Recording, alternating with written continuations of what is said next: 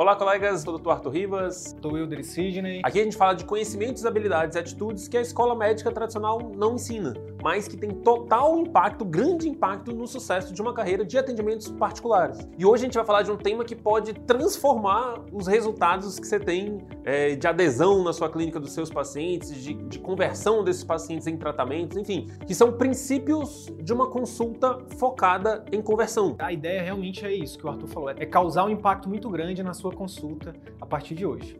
E aí um dos conceitos que a gente vai falar bastante hoje é sobre copywriting. O que é copywriting, Sidney? Copywriting, pessoal, é o seguinte, é quando a gente utiliza palavras, né, é, principalmente os gatilhos mentais, que a gente já falou em outros conteúdos, para aumentar a persuasão dos seus pacientes. Obviamente, sempre pensando no bem-estar desse paciente. Né? Então, por exemplo, se você tem um paciente que precisa do seu atendimento, precisa da sua consulta, do seu, é, do seu procedimento cirúrgico, por exemplo, você pode usar isso para aumentar a chance desse, desse seu paciente seguir esse tratamento ou não. Tá? E o grande carro-chefe né, da, da copy, do copyright, né, que a gente vai chamar de copy aqui, são os gatilhos mentais, que é uma forma da gente se conectar, né, da gente acessar o inconsciente né, dessas pessoas, desses pacientes, aumentando né, a chance dele tomar determinada ação. Então, esses conceitos são utilizados a todo momento, aí, à torta e à direita, pelas grandes empresas, né, pelas grandes campanhas de marketing. Então, se utiliza para aumentar a compra de determinado produto ou serviço. Aqui nós queremos trazer esses conceitos que essas grandes empresas utilizam para que a gente possa aumentar a probabilidade do nosso cliente aderir às nossas recomendações e com isso tenha melhora do quadro clínico dele. Exatamente. E aí o primeiro princípio que a gente quer defender aqui com vocês é o seguinte: toda toda consulta, pessoal, é uma venda, né? E toda venda ela é emocional. O Arthur até desenvolveu uma frase, né, falando é do sistema límbico. É, o nosso sistema límbico, ele compra muito mais do que o nosso neocórtex. Tá? As compras elas são muito mais emocionais do que racionais. Ah, você vai utilizar a razão para justificar a sua escolha que foi feita em nível emocional. Então, se você entende isso, você começa a explorar mais as emoções do seu paciente do que focar ali é, nos argumentos mais técnicos de determinada patologia, a probabilidade de você aumentar a sua persuasão com esse cliente é muito maior. Então, por exemplo, lembra lá a jornada do cliente. Primeiro ele tem que te conhecer, por isso que seu marketing tem que ser efetivo, né? Você precisa fazer uma captação assertiva, que é como a gente defende aqui. Depois ele chega na sua clínica, você precisa encantar ele. Então, você, esses conceitos que a gente vai falar aqui pode ser usado também na, na, na parte da clínica que encanta. Mas o grande poder disso é na sua consulta. No pós-consulta também pode ser utilizado, mas a gente defende que a consulta com você, quando o seu paciente chega com você, é o ápice né, do seu relacionamento com ele. É o momento ali que você tem a oportunidade de fidelizar ele ou não. Ou, ou jogar tudo a perder. Né? Então, se você faz um marketing fantástico ali, você está nas suas redes sociais, passando conteúdo, informações que ajudem seu cliente, ele chega ali com grande expectativa na sua consulta, e se você não faz uma consulta fria, né, consulta que a gente chama de Chico Xavier, aquela consulta que você basicamente psicografa ali uma receita para ele, a probabilidade dele sair e propagar negativamente né, sobre você é muito grande. Então, antes da gente entrar um pouco mais a fundo na questão das técnicas de persuasão, é, eu só queria lembrar da questão dos quatro passos da consulta que converte, que é um método que eu desenvolvi, né, e que eu trouxe aqui, que a gente juntou aqui no nosso método do CVM, que é basicamente ele segue uma sequência de uma venda. Né? Quando a gente vai estudar um pouco sobre vendas, a gente percebe lá que existe uma sequência, né? Então, por exemplo, por que, que muitas vezes a gente tem algum tipo de vendedor que a gente não gosta, que a gente considera aquele vendedor chato? Porque muitas vezes ele já chega querendo te oferecer uma coisa que você nem pediu, que você nem queria. Né? Então, Diferente totalmente de você, por exemplo, estar tá desejando alguma coisa e você mexe ali no seu celular e aquela coisa aparece para você, né? E, e, de uma forma totalmente despretensiosa, sem ser invasivo, sem ser apelativo. Então, quando gente, os maiores vendedores do mundo, né? Quando você vai, se você quiser se aprofundar, existe um livro chamado A Bíblia de Vendas, né? Tem um livro que eu li recente que chama O Vendedor Minuto, que ele fala exatamente disso. A melhor forma de vender é, é oferecer o seu produto para quem quer comprar ele. Então, é, existe uma sequência né, para você fazer sua venda e isso a gente trouxe aqui também dos quatro passos da consulta. É, eu acho que só para ficar claro, né, a sequência de vendas né, que mais converte, isso tem vários autores né, que defendem isso, são, são esses quatro passos. Primeiro ponto, atenção, depois emoção, razão e ação.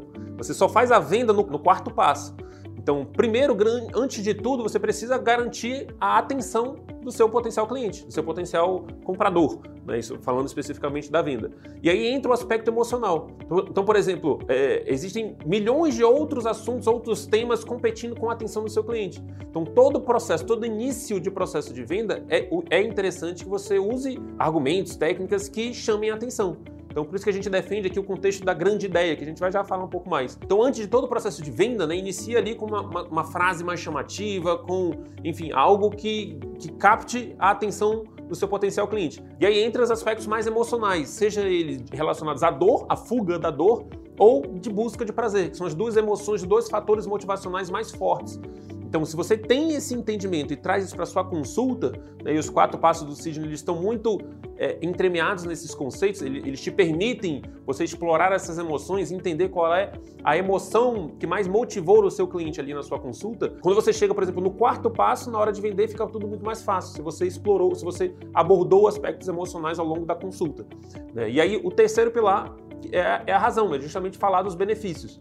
Então, quando você segue essa sequência de atenção, emoção, razão e ação, né, a probabilidade de você vender alguma coisa é muito maior. Então, pegando o paralelo aqui do que dos quatro passos da venda que o Arthur falou, no caso da atenção, quando é que você ganha a atenção do seu paciente, do seu potencial paciente? Isso começa todo o preparatório para ele chegar na sua consulta, desde o marketing, desde a clínica, sua secretária, sua equipe. Então, toda essa jornada pré-consulta é um momento de você fazer ali, é, gerar o efeitual nele de ele pensar, minha nossa, que coisa, né, que, que, que, vídeo interessante, que médico interessante, olha, ele defende tal coisa. Né, olha, e aí quando esse paciente chega na sua clínica, a secretária surpreende mais ainda. Quando chega ali na triagem, sua enfermeira, sua técnica de enfermagem surpreende mais ainda.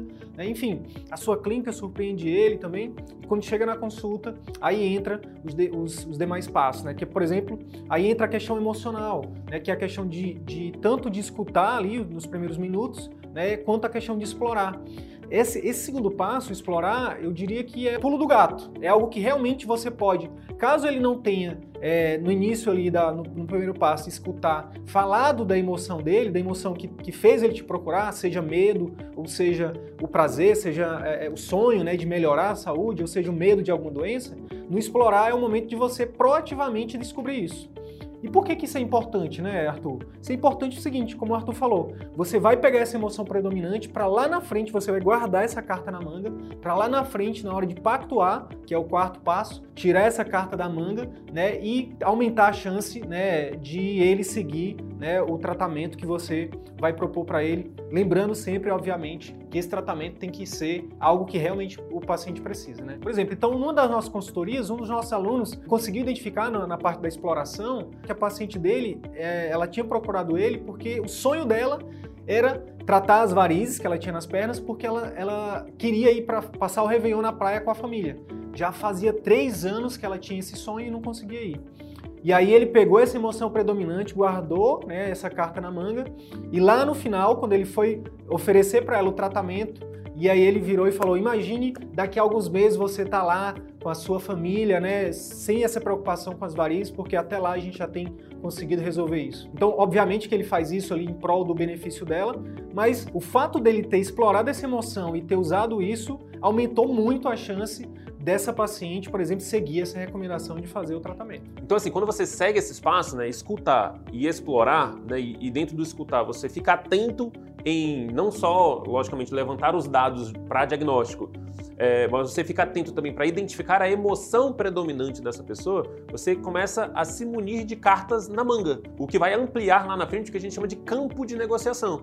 Então você vai ali coletando não só os dados para diagnóstico, mas colete também é, esses sonhos, os hobbies, os grandes desejos que ela tem, e, e a partir desses dados, dessas emoções, você pode lá na frente é, na hora de, de, oferecer determinado tratamento, de mostrar as opções terapêuticas, você pode utilizar disso para aumentar a probabilidade desse cliente aderir às suas recomendações e seguir seu tratamento. Beleza, então aí a gente entra no terceiro passo, que é informar. Que, como o Arthur falou, é o momento também da gente é, dar razão, mostrar lógica ali para o nosso paciente, né, do, do, do, que vem pela frente aí, que, que, provavelmente vai vir ou uma prescrição ou um tratamento, enfim. É, então, nesse momento, só lembrando que existe é, alguns passo a passo, né, algumas técnicas que a gente utiliza aqui para para aumentar a chance desse paciente seguir as suas orientações, que é explicar de forma que ele entenda, né, de forma concisa, de forma objetiva, evitar o jargão médico, né? Se possível, algo extremamente poderoso é você usar metáforas, exemplificações, né? E aí é interessante que você dentro da sua especialidade, você elenque aí, é, você cria um banco de, de metáforas ou um banco de, de exemplificações para você dar clareza para o seu paciente sobre o problema que ele tem. Então, no meu caso, assim, não é raro atender pacientes que têm doenças crônicas como hipertensão, diabetes, que nunca nenhum médico explicou para eles do que, que, se tratava aquela doença. E que muitas vezes eles não seguiam os tratamentos porque ele não entendia que, que aquele tratamento combatia aquela doença. Então, é, é, é, um dos grandes erros que a gente pode cometer ir direto para o tratamento sem dar clareza para o paciente do problema que ele tem. Um exemplo de exemplificação, então, que, você, que, que eu geralmente uso é quando eu vou explicar para o meu paciente que tem diabetes que o excesso de açúcar no sangue dele faz com que o açúcar fique, que o sangue dele fique grosso e que tem que e com isso dificulte ali a passagem do sangue, né?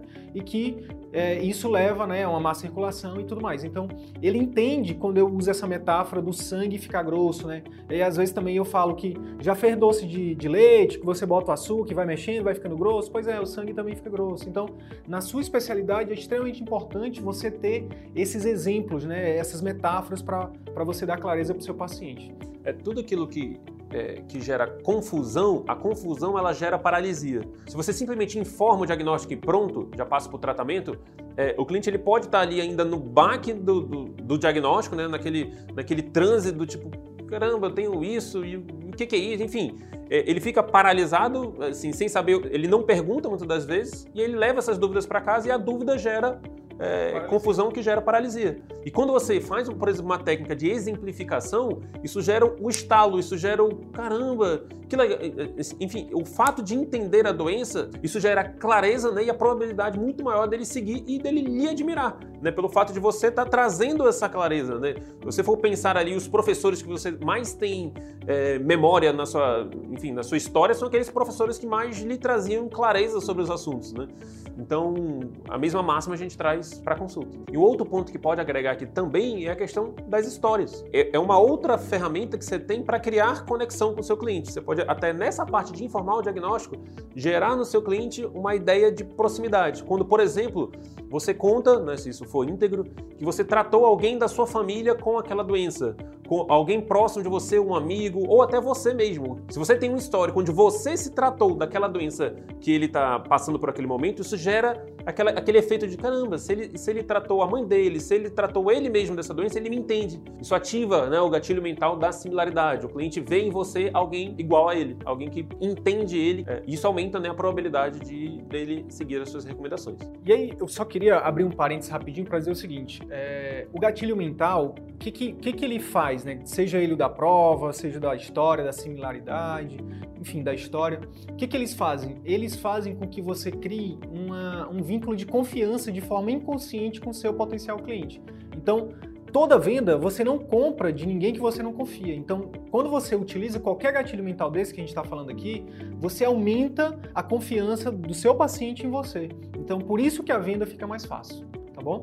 E é assim, a gente tem um, é, três conceitos né, que a gente também recomenda que sejam utilizados aqui nessa parte de informar o diagnóstico, né, que também já é, já é meio que fazendo uma transição para a parte de pactuar tratamento, que é a questão da subversão da lógica, vou já explicar o que, é, a, a diminuição da culpa do paciente, mas a atribuição de responsabilidades, e a utilização do vilão comum.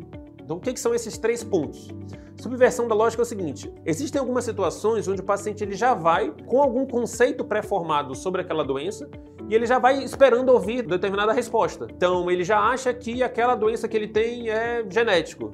Ou então ele já acha que aquela doença que ele tem é ocasionada porque ele não faz atividade física. E aí, se você consegue é, falar o contrário ou falar diferente daquilo que ele está esperando ouvir, logicamente com embasamento, com integridade, isso aumenta a probabilidade de, de, um, de um efeito de surpresa e de maior adesão logo em seguida. Então, se você vai falar para ele algo que ele já sabe, ele vai, isso pode não gerar nenhum efeito de surpresa, isso pode não gerar nenhum encantamento. Então, se você mostra para ele que o que está por trás daquilo dali é algo que ele não está esperando, é, algo, é uma informação, é um conceito que ele não está esperando, isso aumenta mais a probabilidade dele é, se sentir motivado a seguir a sua recomendação. Então, por exemplo, se você trabalha com emagrecimento e o seu paciente está lá na sua frente, você vai falar para ele que ele precisa, para ele perder peso, ele precisa é, comer menos e fazer atividade física, ele ele não, não vai gerar esse gatilho da surpresa. Totalmente diferente você chegar para ele e falar assim: você não precisa passar fome para emagrecer. Né?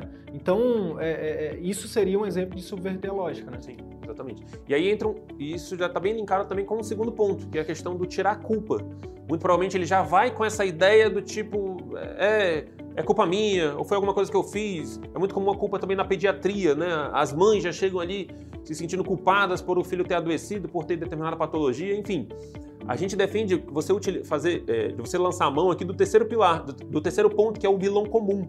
Né? A raiva é uma emoção que conecta as pessoas. Né? Então, digamos que você está ali na fila do banco e alguém chega para você e começa a criticar ali a, a, velocidade do caixa, começa a criticar a taxa de juros, começa a criticar, enfim. Daqui a pouco a fila todinha tá todo mundo reclamando, inclusive do gerente. Enfim, a raiva conecta. Né? Então, é importante o vilão comum para ele ser um contraponto. Você atribui a culpa, você tira a culpa do cliente joga para o vilão comum, e a gente geralmente recomenda que esse vilão comum seja uma coisa meio que intangível, ah, é a cultura. Não, não se preocupe, isso é culpa da vida corrida que a gente tem, eu lhe entendo, todo mundo passa por isso. Ah, isso é culpa da mídia que, enfim, da, da cultura de hoje em dia, do, enfim, jogue para algum, algum vilão comum intangível e atribua uma responsabilidade.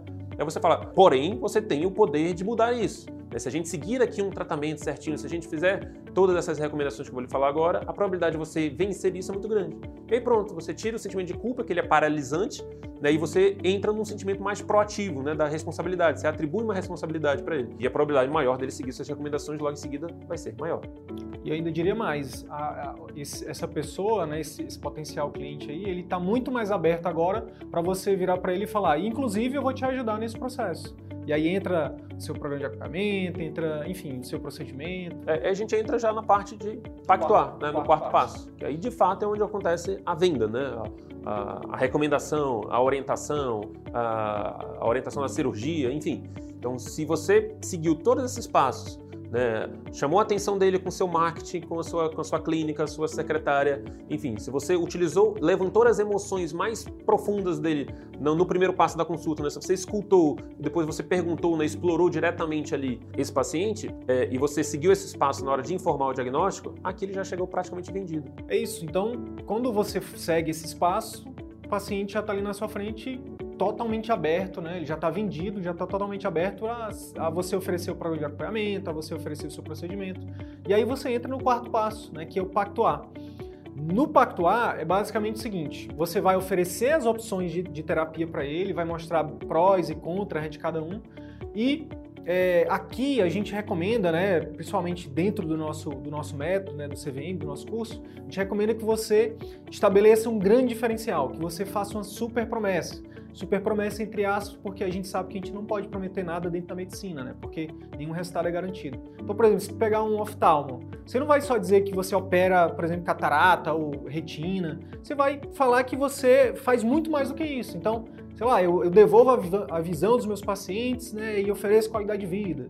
Enfim, você vai aí, cada um de vocês, vão pensar no diferencial de vocês e vão sempre colocar algo é para mostrar que você vai além de apenas tratar determinada patologia. É o que a gente chama de grande diferencial. Isso é um conceito que vem do marketing, né? O marketing do, do, dos conceitos de copyright que eles chamam de big idea, de grande ideia, da, daquilo que te diferencia, daquela ideia emocionalmente e intelectualmente atraente que fornece, que aguça a curiosidade do seu cliente e que oferece benefícios para ele.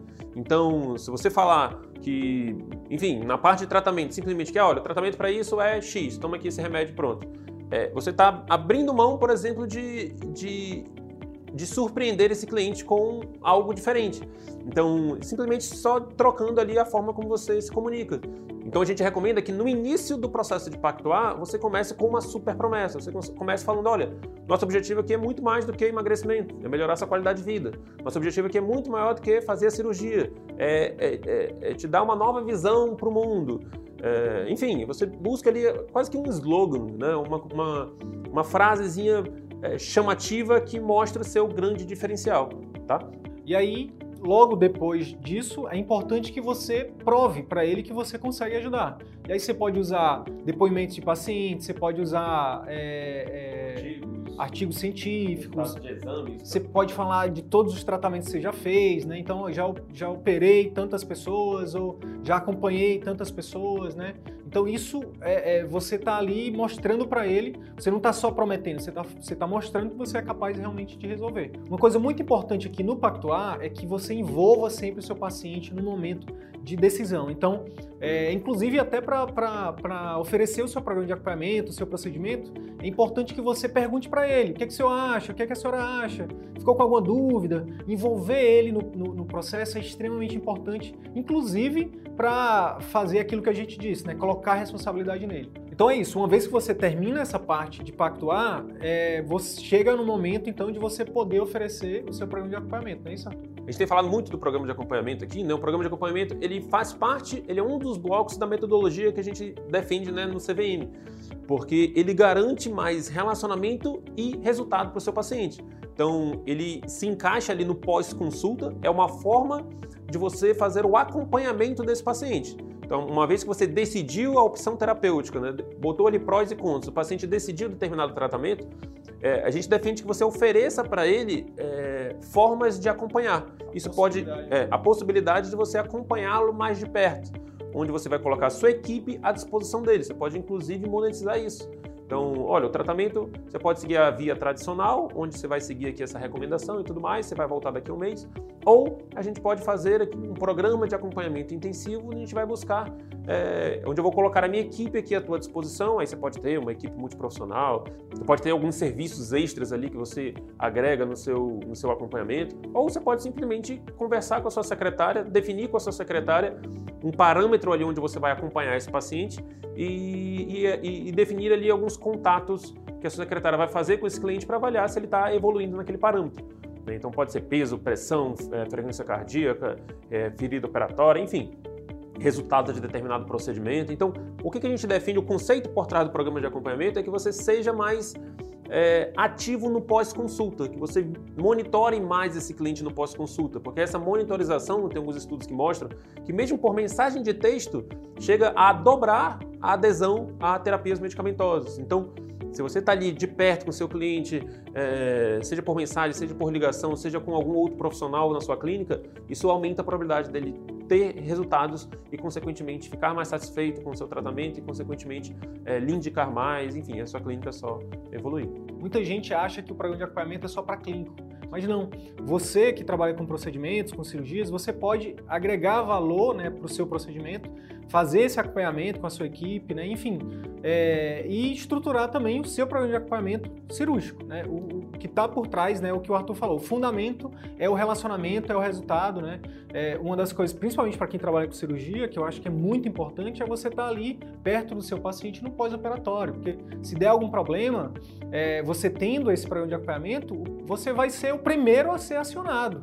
Então, muitas vezes, tem colegas aí que, que infelizmente são, são acionados judicialmente exatamente por conta disso, né? Porque no pós-operatório o paciente piorou e o paciente, muitas vezes, naquele momento de desespero, a, a, família ou o próprio paciente não, não conseguiu falar com o médico e é, achou que o médico é, é, acabou sendo negligente e tudo mais. Então, você, dentro do, do se você for cirurgião e trabalha com procedimentos, isso na verdade é até uma forma de garantir segurança né, para o seu, seu paciente e para você no pós-operatório. E algo também extremamente interessante é que não é de qualquer forma que a gente apresenta esse, esse programa de acompanhamento. Né? Existe técnica também para isso, existe, enfim, uma série de. uma sequência, na verdade, para você fazer essa oferta para o seu cliente, para aumentar né, a chance dele aderir. Isso, a gente tem alguns outros conteúdos aqui que a gente já falou um pouco mais sobre o programa de acompanhamento, né? Como você estrutura e tudo mais. E no nosso curso a gente basicamente detalha isso, né?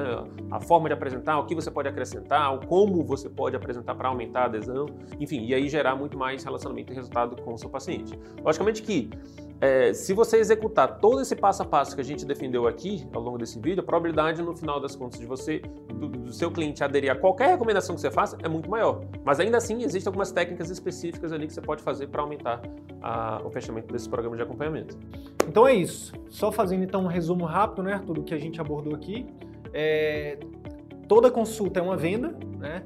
Toda venda é emocional, e se você quer aumentar a taxa de adesão, né, se você quer aumentar a taxa de fechamento de seus procedimentos, seus programas de acompanhamento, é, é extremamente importante você é, aprender a mexer com a emoção dos seus pacientes. É Usar mais o sistema límbico do seu paciente do que o neocórtex. Afinal, ele compra mais, não é isso? Que existe uma sequência, né, uma sequência para você aumentar essa taxa de adesão, como a gente falou, né, os quatro passos da consulta. Então, além desse, de seguir essa sequência, né, dessa consulta que converte, existem outras técnicas que você pode utilizar, como a gente disse, né, para aumentar essa taxa de adesão às suas recomendações. Como os gatilhos mentais, a gente falou do gatilho mental da história, falando do gatilho mental da prova, falando do gatilho mental da similaridade, da surpresa, né? A gente falou da questão do vilão em comum, falando do grande diferencial. Enfim, é, tudo isso é, tem o objetivo de, no final, você aumentar a sua taxa de conversão, né? De fidelizar esses pacientes, né? E é, esses pacientes saírem da sua clínica indicando você para outras pessoas, sendo, se tornando verdadeiros fãs né, da sua marca, do seu nome, do seu serviço e fazendo a sua clínica crescer cada vez mais. Então, resumindo, né, se eu fosse finalizar esse vídeo com uma frase, né, com uma recomendação, eu diria para os nossos colegas para focar em identificar no início da consulta as, emo as emoções predominantes, seja de medo ou seja de busca de prazer, e busque usar essas emoções, né, seja na hora de informar o seu diagnóstico, seja na hora de pactuar ali um, um plano de cuidado, de tratamento para o seu paciente, que a probabilidade de você aumentar a adesão dele é muito maior do que se você usar exclusivamente aspectos racionais, né, de ficar falando que a doença é isso, isso, isso e aquilo, é, sem associar isso a uma emoção mais forte. Ok? Então é isso. Se esse conteúdo te ajudou, deixa aqui um comentário pra gente dizendo o que, que, que, que mais é, você achou interessante. Se, é, e ajuda a gente a espalhar essa mensagem para o número maior possível de médicos. Né? Nosso objetivo com esses conteúdos é de verdade ajudar os colegas médicos a fazerem uma medicina com muito mais excelência, de levar mais saúde para os seus pacientes, né? Terem muito mais prestígio né? e, por que não, mais retorno financeiro. Então é isso, eu te convido também para conhecer os nossos outros canais, né? A gente é a Jornada do Médico Empreendedor, a gente tem o Instagram, a gente tem o YouTube, tem o canal do Telegram. Então nós já temos vários outros conteúdos abordando de uma forma um pouco mais profunda, né? Cada um desses temas que a gente tem discutido aqui. A gente se vê na próxima.